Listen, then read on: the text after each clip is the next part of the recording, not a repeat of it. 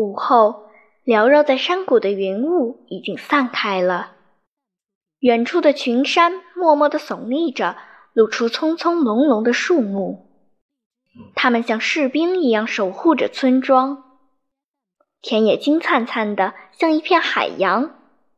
稻谷微微低下头，给风婆婆让路。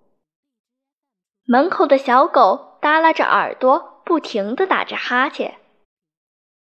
整个村庄宁静而安详，偶尔能听到鸟儿的鸣叫，三三两两的回荡在空中。